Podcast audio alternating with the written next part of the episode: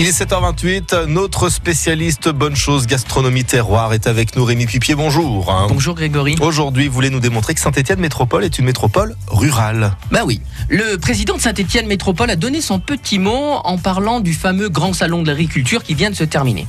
Avec ses 53 communes, ces 4800 hectares de terrain réservés à l'agriculture, Saint-Étienne Métropole, c'est aussi un territoire rural parce qu'il y a quand même 600 professionnels, 1100 emplois et 76 exploitants bio. Quand même Alors oui, non seulement la métropole sensibilise les enfants aux enjeux agricoles, mais encourage aussi les agriculteurs à leur fournir des bons produits pour les cantines.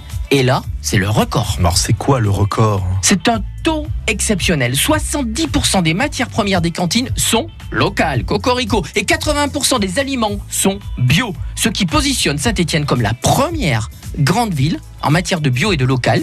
Il y a même un menu végétarien pour proposer en alternative. Alors, bref, qui l'eût cru? Notre ville-préfecture est donc très attachée à cette richesse que sont nos agriculteurs, l'un des piliers de notre identité nationale et de notre savoir-faire. Allez, régalez-vous sainement avec des bons produits issus d'ici. Et rendez-vous demain pour évoquer les AMAP et des journées portes ouvertes d'ailleurs. Merci beaucoup euh, Rémi. Et